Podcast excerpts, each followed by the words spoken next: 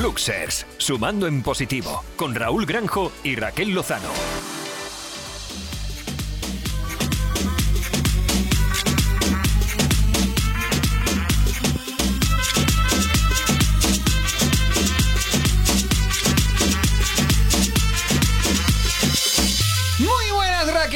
Aquí estamos una vez más en el programa que dará disfrutar y ver las cosas desde el lado positivo. Eso es Raulito, aquí seguimos. ¿Por qué? Porque no hay dos sin tres.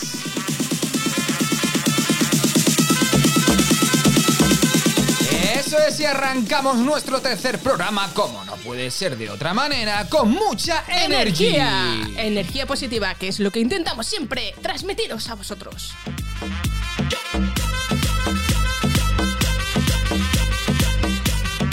¿Y qué nos espera hoy? Pues unas fantásticas historias. Y unos fantásticos datos que luego vamos a escuchar porque son de gran asombro. Efectivamente, Festive Wonder, como Eh, solemos decir aquí. Y además tenemos las secciones de José García Masero y, Y Sergio. Eso es, que Sergio nos va a hablar de qué? De Windows 11. 11. La ventana indiscreta. ¡Wow!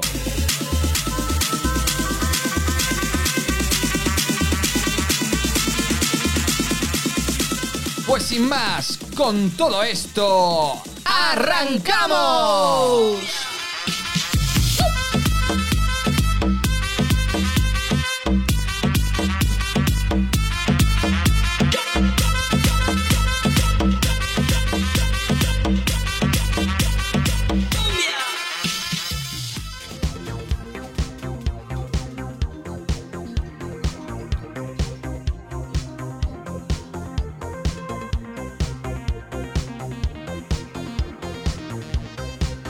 Historias y fábulas.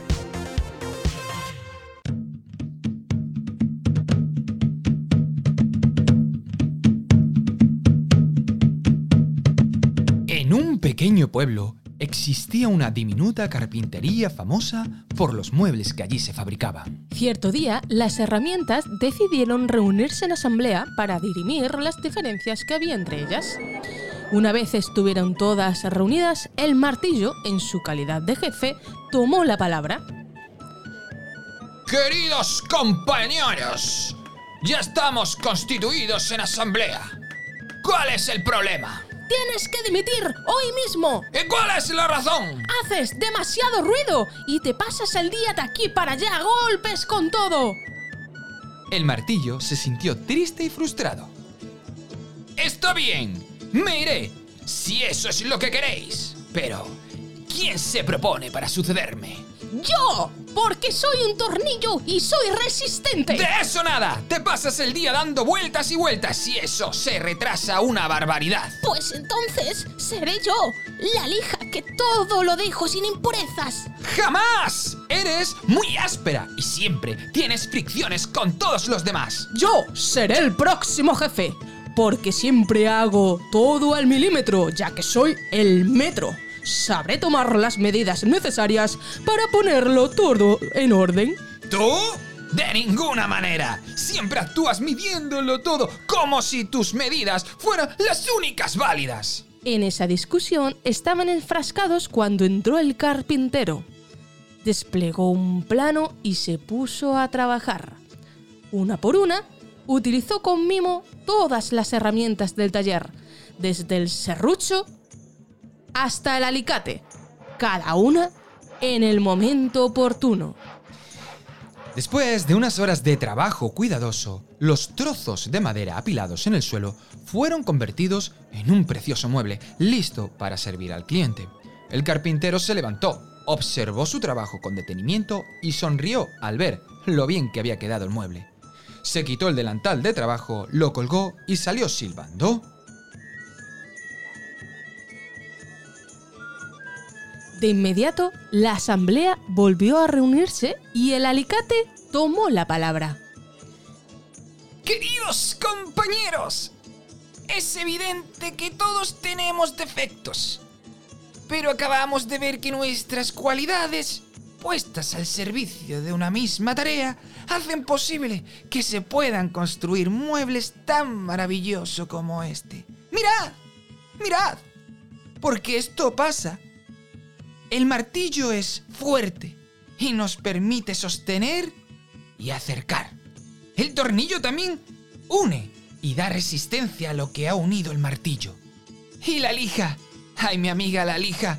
Lima asperezas y pule la superficie. Y el metro aporta precisión y exactitud para seguir los planes de cada obra. Y así podría continuar con cada una de vosotras. Después de aquellas palabras, todas las herramientas se dieron cuenta de que solo el trabajo en equipo las hacía realmente útiles y que en lugar de quejarse debían poner el acento en la suma de sus virtudes si querían garantizar la posibilidad de conseguir el éxito. Todos somos herramientas con las cuales cada carpintero puede hacer su mejor obra. El proyecto puesto sobre la mesa de trabajo señala como resultado final el bienestar de nuestra sociedad, que en realidad es el bienestar de todos y cada una de sus eh, personas y miembros sin exclusiones. La mejor manera de lograrlo, o quizás deba decir la única, es comenzando por aprender a trabajar con los demás, sabedores de que somos un gigantesco equipo, capaz de multiplicar fortalezas y de neutralizar debilidades.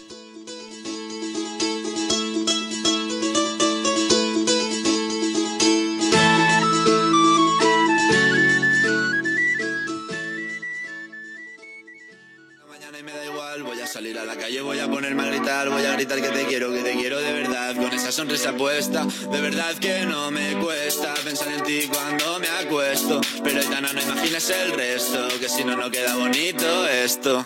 Voy a ir directa a ti, Roberto, lo que.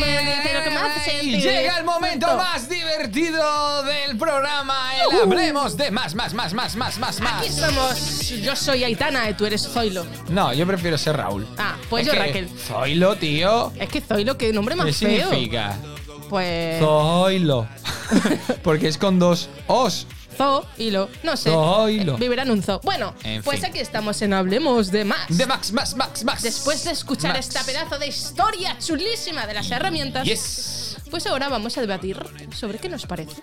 Pues mira, a mí me parece una barbaridad eh, lo que hacen estas herramientas. Sí, a mí también. Porque para que una herramienta hable, flipas. Anda, yo te digo, el carpintero Raúl, yo creo que vivía en lo más profundo del bosque, Sí. al lado de unas setas curiosas.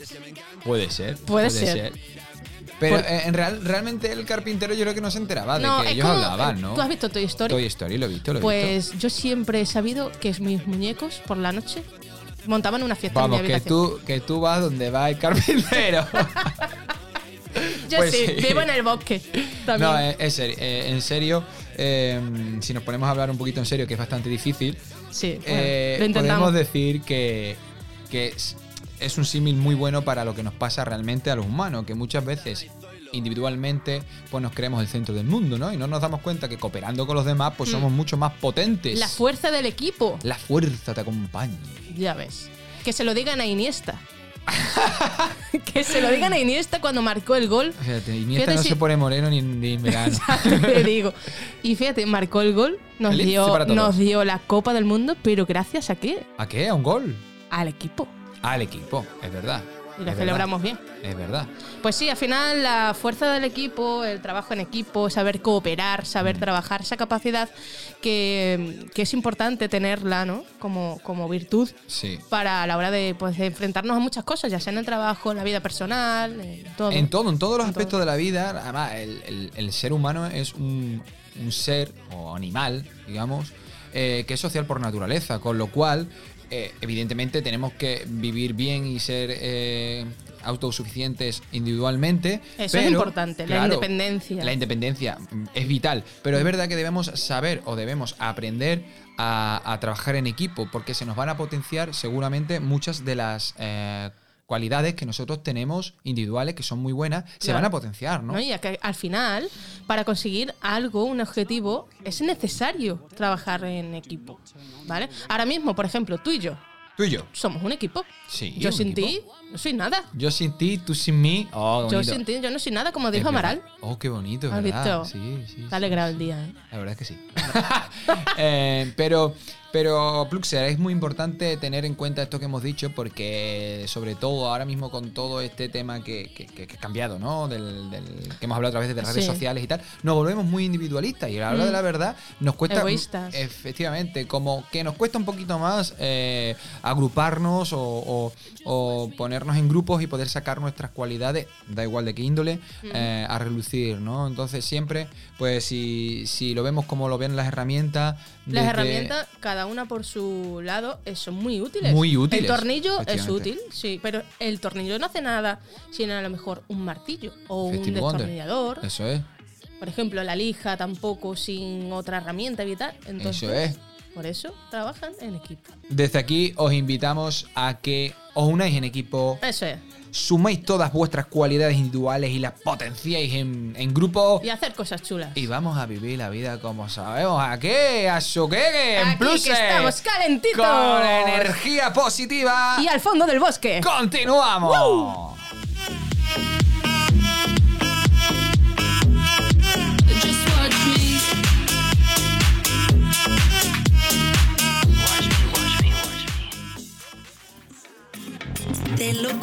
estilo bambino, tú de fotillo tan de vinilo, vale ya de fingir. La la la la la, ya no me vengas a buscar en tus alardes de alegría, no me vengas a buscar. Que en vuestras noches de pasión digas mi nombre sin pensar, ¿por qué será?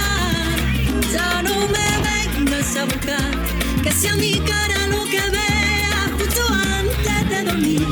Fui la quería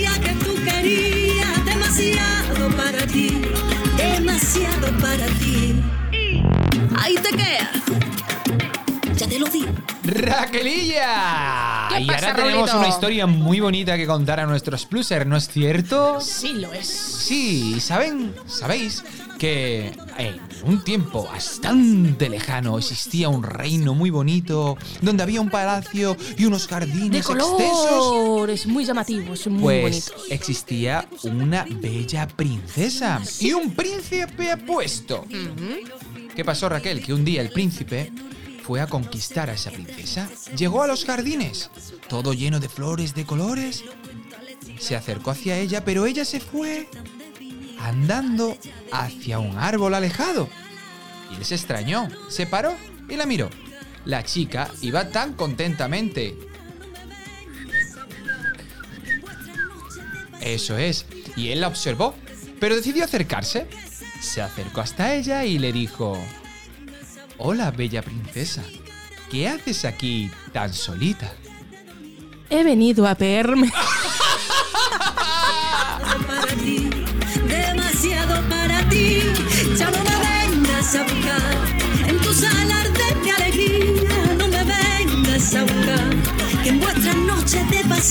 digas mi nombre sin pensar.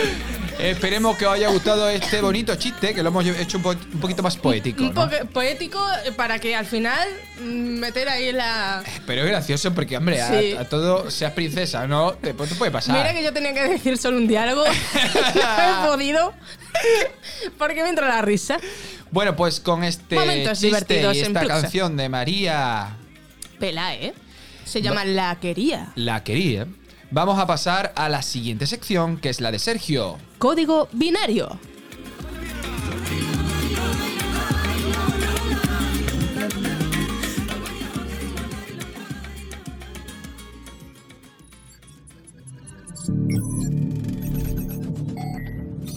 Código. Código binario. Hola gente, hoy vamos a hablar del nuevo sistema operativo que muchos tendremos en nuestro ordenador los próximos años, el Windows 11. Y es que el que casi seguro seguimos usando actualmente, el Windows 10, ya ha cumplido 6 años desde su lanzamiento. Ya era hora de tener algo nuevo. Yo sé que a muchos os asustan estos cambios, pero tranquilos, porque básicamente nos encontraremos un Windows 10 con otra estética más moderna. ¿Y a qué le llamas moderno, Sergio? Pues que está más enfocado a las pantallas táctiles, a las tablets. Las pantallas táctiles no son nuevas, Sergio. Ya, pero ahora los iconos son más bonitos y el menú de inicio y la barra de tareas están centrados en la pantalla. Eso está copiado de Apple, Sergio. De hecho, es idéntico a macOS. Pues eso, más moderno. Otra novedad es que por fin su buscador es más rápido y más inteligente a la hora de buscar archivos dentro de tu ordenador. Algo que nos es muy útil a los que se nos olvida dónde guardamos los documentos importantes. Además, podremos distribuir de forma sencilla en la pantalla las ventanas que tenemos abiertas, haciendo diferentes mosaicos para trabajar con varios programas. Pero no todo es bueno. Y es que algunos ordenadores de tan solito tres o cuatro añitos no podrán actualizarse a Windows 11 debido a que no tienen un chip de seguridad llamado TPM. ¿Y qué es el chip TPM? Te preguntarás. Pues te lo contamos en el próximo capítulo de Pluxers. Intriga. Quédate intrigado, Raquel. Quédate intrigado, Raúl.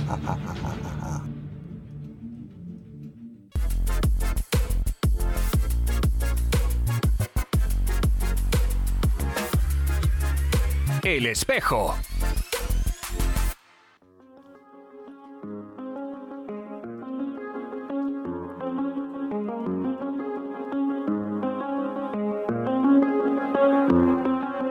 Raulito, ¿tú conoces a Rafael? Claro que sí. Yo soy aquel. No, este Rafael no. Ah, Su bueno. nombre es Rafael Nadal Ah, claro que sí. Parera. Hombre, ¿cómo Pues no? vamos a contar un poquito acerca de él. Nació el 3 de junio de 1986. Es de nuestra quinta, ¿qué te parece? Muy bien, muy bien, la verdad. Pues nació en Mallorca, concretamente en Manacor. Yo he estado alguna vez en Mallorca. Yo no. Bueno, una vez. Me gustan las gustó. eso sí. bueno, pues es hijo de Sebastián Nadal y su padre se dedicó siempre a construir pistas de pádel y organizando eventos deportivos. Y también su madre, Ana María Parera. También tiene una hermana que se llama Isabel y la cual es su admiradora más entusiasta.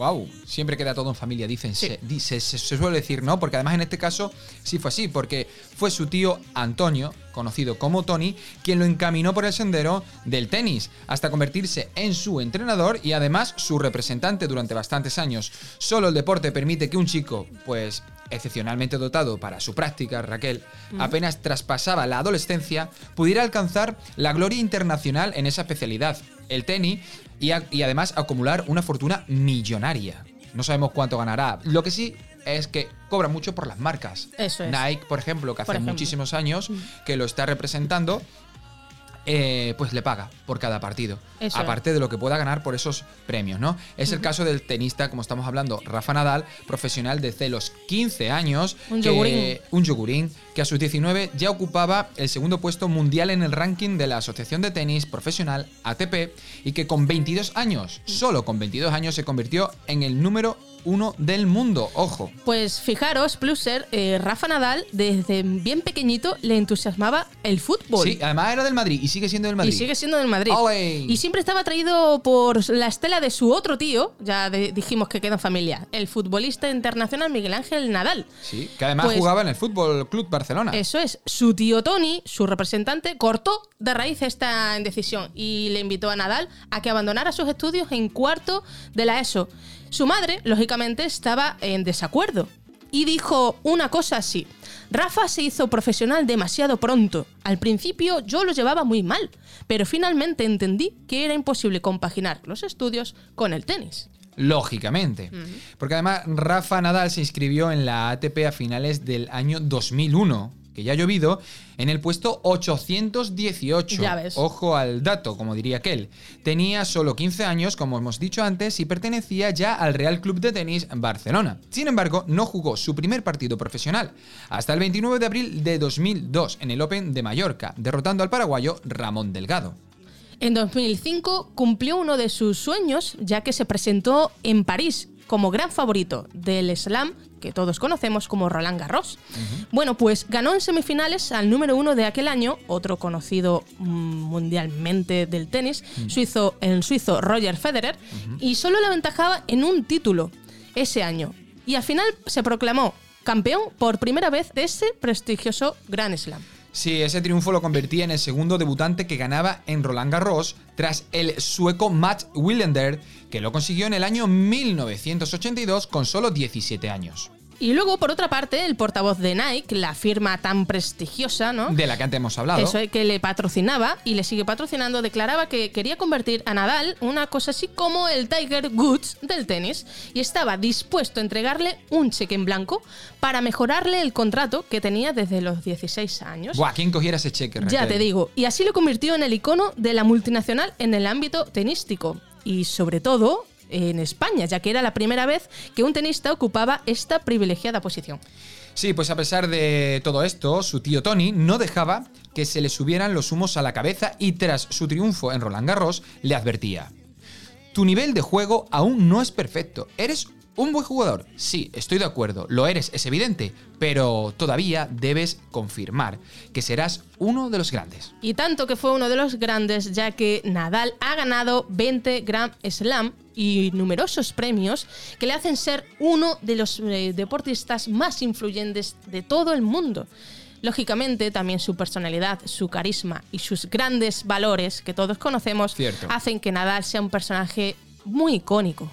Pues en mayo de 2021, ya nos vamos a la actualidad, fue galardonado por segunda vez en su carrera, ojo, segunda vez, con el premio Laurus World Sport como mejor deportista masculino internacional del año por los méritos contraídos durante el año anterior. Fue clasificado como el cuarto mejor deportista Ojo. del mundo para el año o por el año 2020. Y por todo esto y más, consideramos al gran Rafa Nadal un Super Pluxer.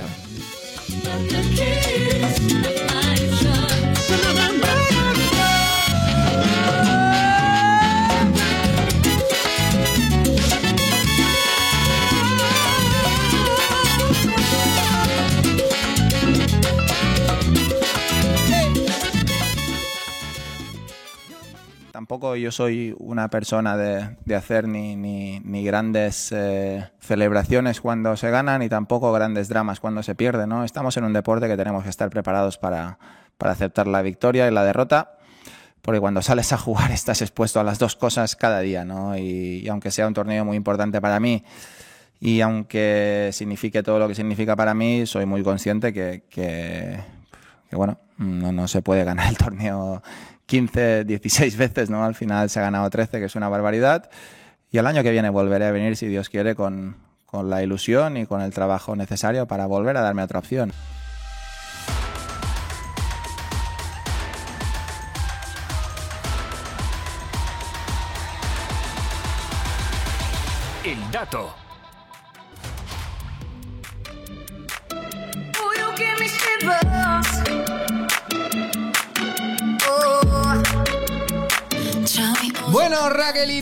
Momento, uno de los que más me gusta, aparte de Hablemos de Más, es el dato, porque además aprendemos mucho. Aprendemos mogollón con Mogo, estos mogo, datos mogollón. tan chulos. Y el dato, el primer dato que abre esta sección de hoy, es muy curioso. A ver. Porque dice que cada año cientos de árboles nuevos crecen porque hay ardillitas que olvidan dónde enterraron sus nueces. ¿Tú te crees? Jolín. Yo si hubiera sido una ardilla, Sí, tendría todo esto lleno de árboles. yo tendría un bosque.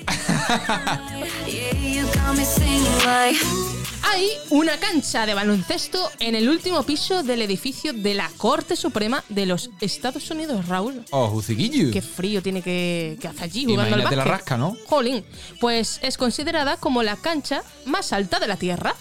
Wow. Imagínate al Biden jugando allí. El Biden es más de lados. Él no juega tanto. Está bien. Será el árbitro.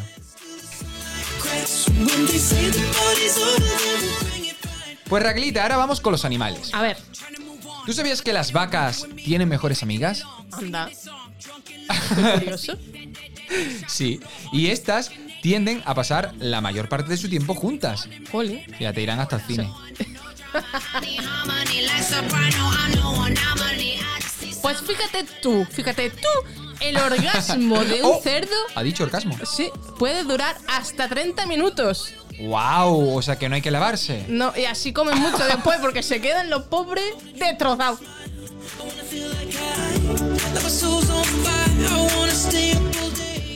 Seguimos. Las ratas, que a priori es como... "Uy". Hay gente que le gusta, pero a mí, por ejemplo, me produce esa sensación. Después de conocer este dato, no tanto, porque dicen que tanto las ratas como los ratones sienten o tienen cosquillas. Ya ves. E incluso se ríen cuando les hacen cosquillas. Qué ¿Te graciosas, son simpáticas. Raúl, aprovechando la ocasión, ¿sabes qué le dice una rata a otra? ¿Qué? Dice, ¿qué estás haciendo aquí? Dice, esperando un rato.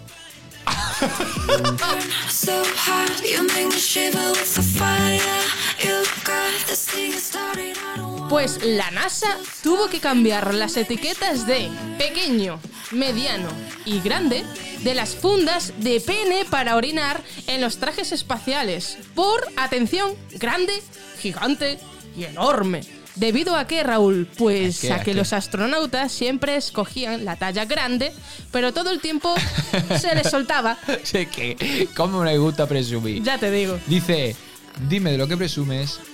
Y te diré quién eres. No. y te diré de lo que careces. Ah, es verdad. Pues Raquelita, y hay una prisión en Washington que ofrece a los reclusos gatos como mascotas, ojo, para ayudar en su proceso de rehabilitación. Fíjate qué importancia, ¿no? Esperemos que esos gatos estén sanos y salvos. Efectivamente. Y haya cumplido también su condena. Claro. El astronauta del Apolo 17, Jim Cernan, escribió las iniciales de su hija en la superficie de la Luna. Igual que Ya, cuando qué guay vamos a la playa escribimos, tú, Sí. me- tú escribes I love you, Rachel. Pero siempre me lo borra enseguida la- el agua. Ya, bueno. Las iniciales TDC están todavía ahí y probablemente lo estarán por decenas de miles de años más. Wow. Un día podríamos organizar de C Plus un viaje a la luna, ¿no? Sí, un sorteo. O sea, organizarlo, otra cosa que luego se llegue a hacer.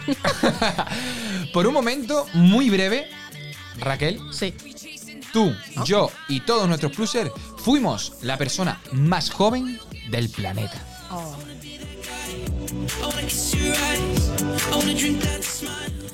Pues hay algo que viene a continuación que nos gusta a muchos y es que abrazarse puede ayudar a que las heridas se curen más rápido debido a la liberación de oxitocina y también libera serotonina, la cual puede mejorar nuestro estado de ánimo y combatir la depresión, Eso es lo más importante y lo que más gusta es abrazar a la gente, ¿no? como peluchitos. Ay, Ah. y sobre todo ahora que hace tanto frío. Eso. ¿Tú sabías, esto es muy curioso y yo he visto las imágenes, cuando afeitas a un conejillo de indias, este parece un pequeño hipopótamo. Pobrecito. se pelaría de frío. Sí, pero es muy gracioso. En internet hay muchas imágenes y Pluser podéis ver eh, esta curiosa imagen de. Yo prefiero que tengan pe- pelitos porque la impresión es menos, Es menos impresionable. menos impresionable, sí. ¿Sabíais que los gusanos se comunican acurrucándose? Hoy va. Pues durante la tregua de Navidad de 1914, y esto a mí me flipa porque se ve realmente a, a lo, a lo- La humanidad. la humanidad que puede tener un ser humano y también a la vez la, la gilipollez, dicho eh, así bruscamente, eh, que puede tener eh, el ser humano, porque durante la tregua de la Navidad de 1914, en plena Primera Guerra Mundial, los soldados alemanes y británicos jugaron un partido de fútbol en la tierra de nadie, así lo llamaban, entre sus trincheras. Fíjate, ¿eh? Fíjate, o sea, tú te estás pegando tiros a, Es tu a enemigo 50 realmente metros, claro, por de, una guerra. de los otros eh, y dices tregua. Como en esa Navidad, Como sí. en un juego de niños, ¿no? Tregua. Ahora somos amigos, jugamos un partido de fútbol, disfrutamos este día porque es Navidad Pues y sí. volvemos al día siguiente a pegarnos tiros. Es, es bonito y a la vez muy triste. Y muy triste, sí señor. Oye, pero nos quedamos con la parte positiva siempre. Eh, que claramente. es esa tregua y que pudieron disfrutar de esa Navidad. Sí, Tierra de nadie se llama. El pariente más cercano de la musaraña elefante no es la musaraña. ¿Qué es? ¿Adivina? ¡El elefante! Eh, iba a decir el hipopótamo, para unir un poco con la otra noticia. Pero el elefante es curioso, ¿eh? Sí. Porque en algún momento una musaraña y un elefante se tuvieron que, cruzar, ¿no? A ver cómo. El carajo de cuando mandas a alguien al carajo, ¿de dónde crees que viene? Pues no lo sé. Yo Pues- mando mucho al carajo, ¿eh? Al carajo. Pues Sí. cada vez que di- dices que se vaya alguien al carajo, lo estás mandando a la parte más alta del mástil de un barco, donde se pone el vigía que dice ¡Tierra! Pues ahí. ¡Al carajo, Raúl! ¡Vámonos!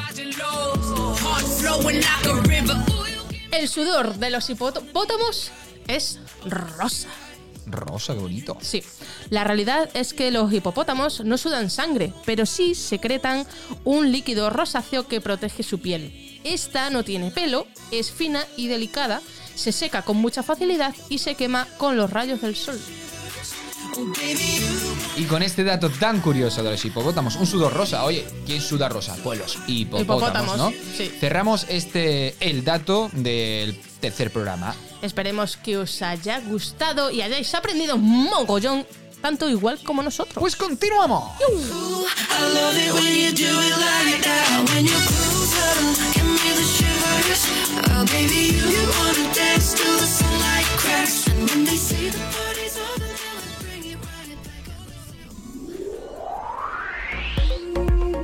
Abre bien tus ojos y tu mente. Un viaje alucinante te espera. Ponemos rumbo a Plutón con José García.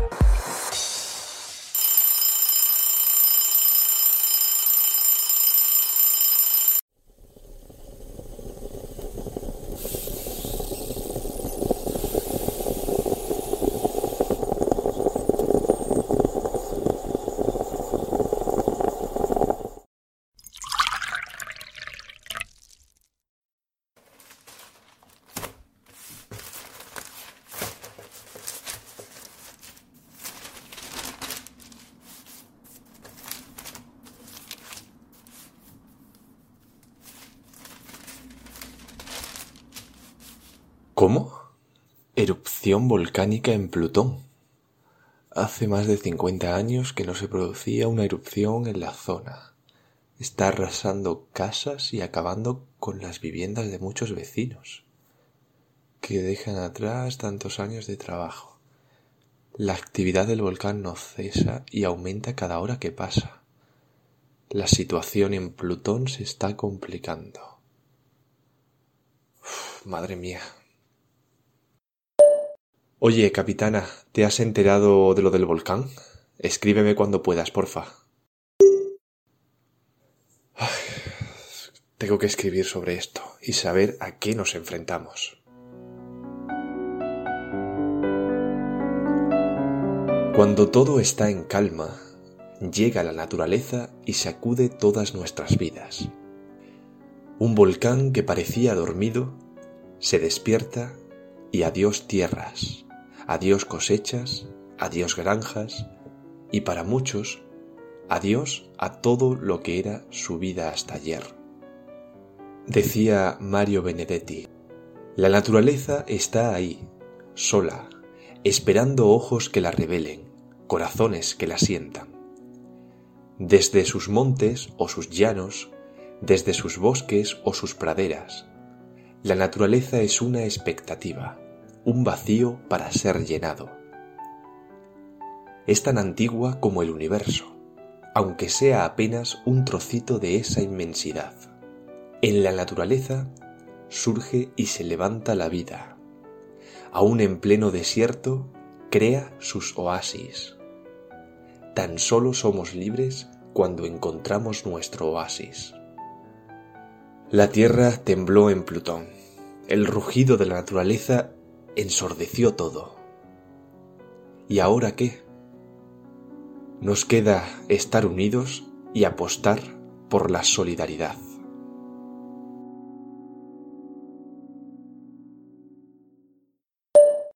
José, acabo de escuchar tu audio. No tengo ni idea. ¿Qué dices de un volcán?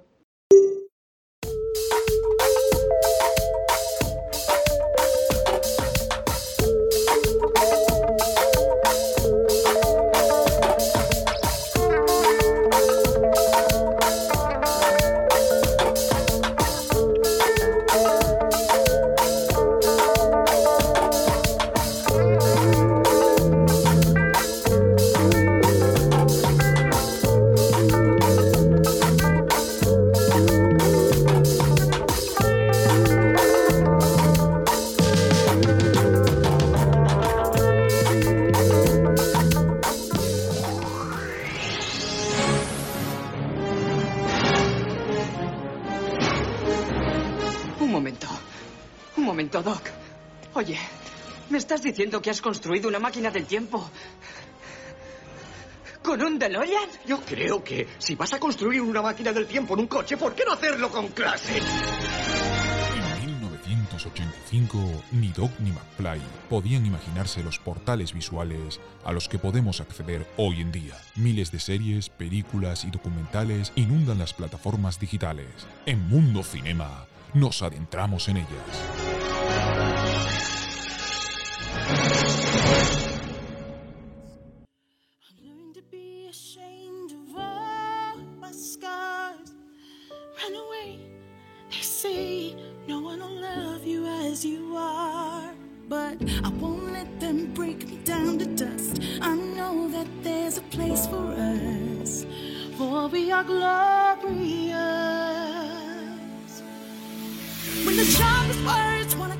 Y ahora llega el momento del mundo cinema y hoy hablamos de los musicales. Sí, Raquel, y además eh, a mí me encantan personalmente. A mí también, me chiflan. efectivamente, me chiflan.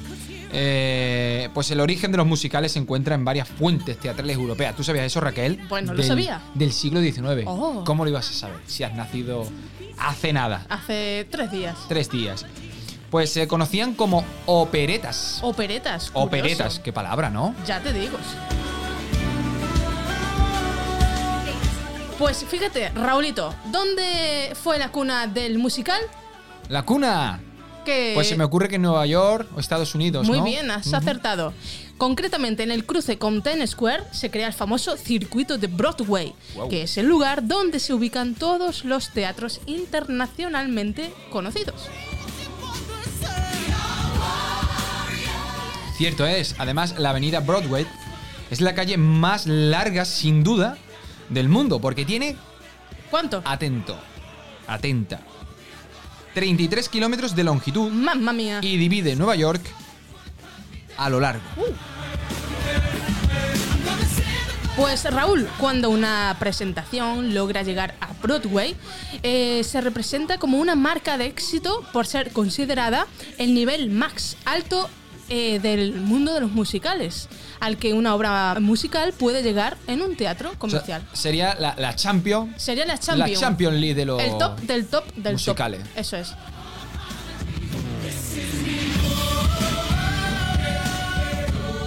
Pues tú sabías cómo se le conoce a Broadway? ¿Cómo, Raulillo? El Gran Paseo Blanco.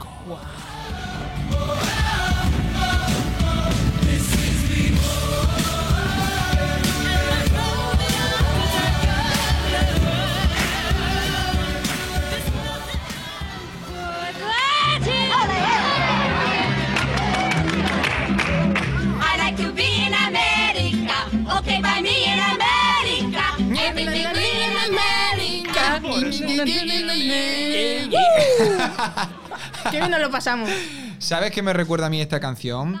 ¿A qué? De What's the Story? ¿Anda? ¿A Al qué? gran hermano número uno. ¿Ah, sí? ¿No te acuerdas tú del gran Iván? Sí, me acuerdo Y el gran. Isma. Sí, ya que somos ganó- mayorcitos. Que ¿eh? ganó Isma. Gracias Pues- por recordármelo. Pues allí hacían una de las pruebas que hacían. Sí. em, era eso, precisamente. can- eh, bailar, aprenderse esta coreografía tan famosa de West Side Story que seguramente todos los plusers la han escuchado alguna vez. Y si no sí. ubicaban la canción, ya saben a qué es. Es el musical más visto de la historia de los musicales. Ahí es poco, ¿eh? ¡Uh! Madre mía, la verdad que musical super top. Pues, eh, ¿qué decir? En su versión cinematográfica, el famoso Elvis Presley tuvo la gran oportunidad de representar el papel de actor principal. Pero, ¿qué pasó? ¿Qué pasó? ¿Qué pasó? Cuenta, cuenta. Por cosas de la vida, su manager le disuadió de la idea y cuando vio la cantidad de Oscar que se llevó el musical, se arrepintió considerablemente. Lógicamente. Obvio.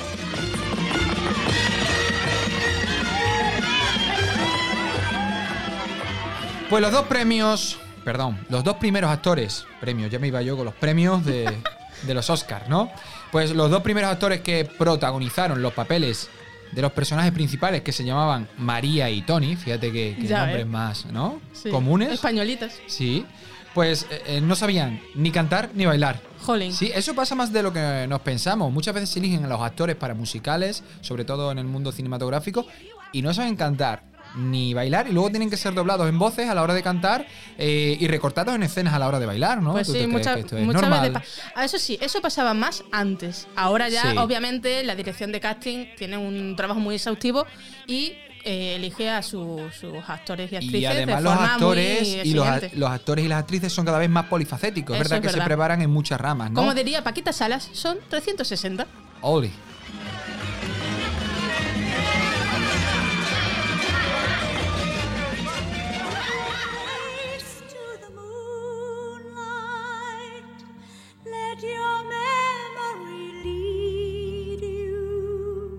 Under all, we're under the power of mind.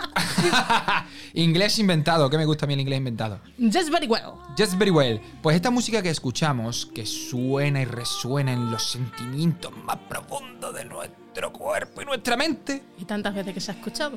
es eh, una canción, mm, la principal, Memory, que lleva como nombre, eh, del segundo musical más exitoso de la historia, ¿Cuál es? Cats. Miau. Cats. Con memory. ¿Qué me quieres contar, Raquelita? Que me estás es que- haciendo señales sí, así te estoy que... haciendo señales porque me estoy acordando de. Hoy está, en este programa estábamos chistosos, realmente Sí. chistosos. Entonces, mm, un chiste. Un a chiste, ver, a ver, ¿qué? Dice nivel de inglés. Yo, Sí. A2. A dos. bueno, pues, ¿cómo se dice? Por favor, ¿me podrías decir cómo es memoria en inglés? Hombre, pues no lo sé. Memory, ¿no? ¿Memory? Dímelo tú en una frase. ¿En una frase? Sí. Pues. El otro día salté por la ventana y me morí. Es brutal el chiste, pero brutal de malo, ¿verdad, Raquelita? La verdad que sí, pero que nos bueno, seguro que se han reído Los con nosotros y no, esperemos con nosotros y no de nosotros. Los chistes malos aquí, bueno, pues ya sabéis que florecen. Eso. Florecen como la- los árboles que, que abandonan las nueces, estas cabanezas. Las nueces eran, ¿no? Las ardillas. Las ardillas abandonaban sus nueces y crecían los árboles. Pues a nosotros los chistes malos nos crecen aquí. Eso es. Bueno, siguiendo con el tema de. Seguimos con la canción de. Memory. A ver, cuéntame un poquito de, Pues de mira, este esta tema. canción Memory es el tema más famoso del musical Cats y ha sido grabada por más de 180 artistas en todo el mundo. Wow. when the Pues sabes que este musical arrasó con todos los récords de Broadway. Normal. Recaudó más de miles y miles de millones de dólares en todo el mundo y marcó el comienzo de la era de los musicales carísimos de la década de 1980, como por ejemplo otros exitazos como Los Miserables y El Fantasma de la Ópera. ¿Cómo te quedas? Pues me quedo muerta. Muerta. Pues Elliot ganó un premio. Pero Billy Elliot. Billy Elliot no, Ah. el creador T.S. de lo que es cómo surgió Cats. Pues os lo contamos. Mira, Elliot ganó un premio Tony en 1983, casi dos décadas después de su muerte. Oh. Oh. Esto se debe a que su colección de poesía, el libro de los gatos prácticos de Old Possum, es la base literaria para el musical de Cats. Cierto, la directora que hizo el musical se inspiró en Esos estos cuentos. cuentos, eh, o estos escritos que, que hizo T.S. Eliot. Bastante curioso, ¿no? Años después fue premiado, fíjate tú. Años después de su muerte. Bueno,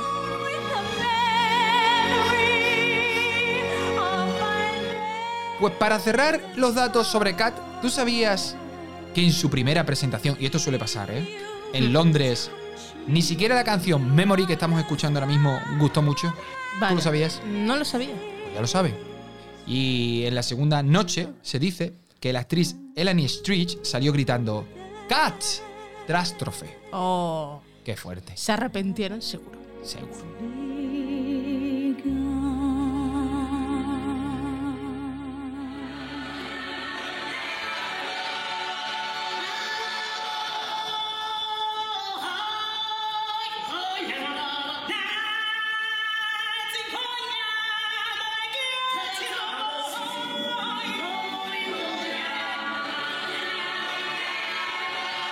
Todos estamos pensando en ese gran sol que emerge de la tierra en la película En Rey León y concretamente en el musical del Rey.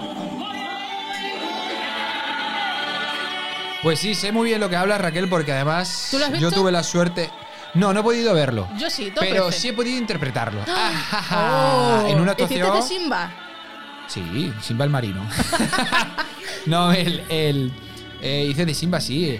Hicimos un- una de las galas que hacemos con Radans en el Teatro López de Ayala. Y esta fue la entrada con ese sol que aparecía atrás gigantesco.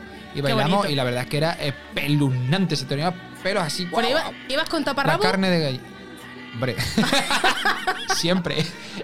Es bastante recomendable, ¿no? Cuando Sí. estás delante de un, de un teatro lleno de gente, eh, es importante ir bien tapado. Bueno, pues arrancamos con el musical del Rey León, que sin duda no tiene presentación, ¿no? Cuando No, uno escucha es que no. gritar ahí, ¡ah! Te- son de estos musicales, estas músicas que escuchas Sí. y se te remueve por dentro. te lleva, la- te lleva directamente a esa A sabana sabana, africana, allí, ¿no? sí. Sabana. Y el musical. de pelito. Iba a hacer el chiste, pero lo, lo he, he cortado a tiempo. Bueno. El musical del eh, Lion King, el Rey León, lleva representándose desde hace más de 15 años en el Teatro Lyceum de Covent Garden, en Londres. Ojo, ¿eh? Más de Ya 15 años. Aquí en España también lleva muchos. Sí.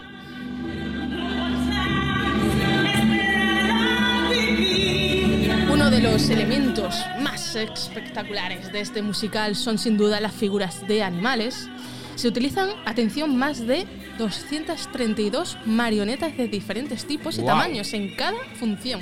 Además son enormes, ¿no? Son muy grandes. Yo- bueno, yo- las hay de diferentes tamaños, pero Yo- impresionan muchísimo. Yo no he podido ir, es verdad que, que nos regalaron a, a Adela y a mí eh, después de ese, de ese festival eh, las entradas a los alumnos como regalo de fin de curso, pero no pudimos ir porque además entre el, Sí, el- por el cosas de la vida. Y, y- y lo del COVID que vino, Claro. pues adiós. Pues aprovecha la ocasión cuando puedas porque merece la pena.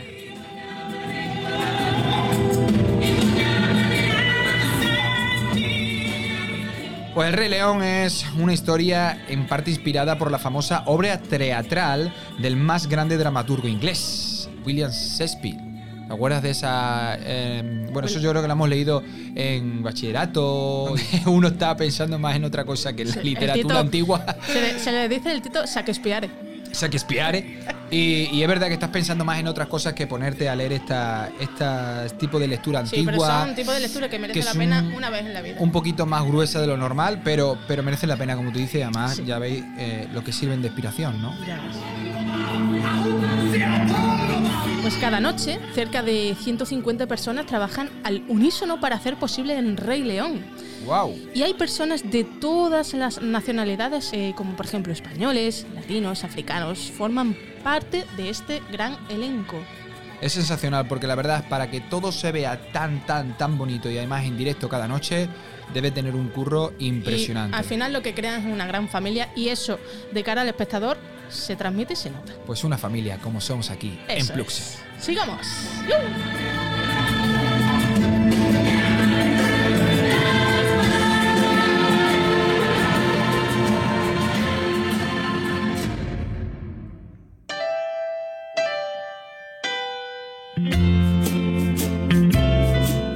Raquelita, y llega el momento del cierre de este tercer programa de la segunda temporada. Eso es a ritmo de balada. a ritmo de balada y quiero aprovechar para recordar a mi mamá, que hace ya mami. cuatro añitos que nos dejó, pero también aprovechamos para decir que siempre nos tenemos que quedar con lo mejor de esas personas Eso que es, estuvieron con- con, nosotros y con que tanto nos recuerdos. quisieron. Eso es, El vamos. corazón, un beso al cielo. Un beso al cielo. dijiste hola con una sonrisa, por cierto, tan linda como el mismo cielo. Te puse nerviosa cuando por travieso te toqué tu pelo. Era la primera vez que te miraba, todo fue tan tierno. Nunca lo olvidé. Te dije mi nombre. Me dijiste el tuyo y después charlamos unas cuantas horas. Hubo conexión desde el primer instante, te veías hermosa. Eras como un ángel y de puro gusto yo te di una rosa. Y te pregunté, háblame de ti, de todos tus gustos, cuántos años tienes y a qué te dedicas. Si sales con alguien igual y con suerte te encuentro solita. Y dime qué opina, cree que existe el amor a primera vista. La verdad, yo sí. Háblame de ti. Cuéntame tu pena, si alguna vez alguien te ha lastimado. Si tu corazón por el momento es libre o ya está ocupado. Porque el mío creo que a partir de hoy alguien me lo ha robado. Y esa eres tú. Háblame de ti. Y ojalá me diga que está disponible solo para mí.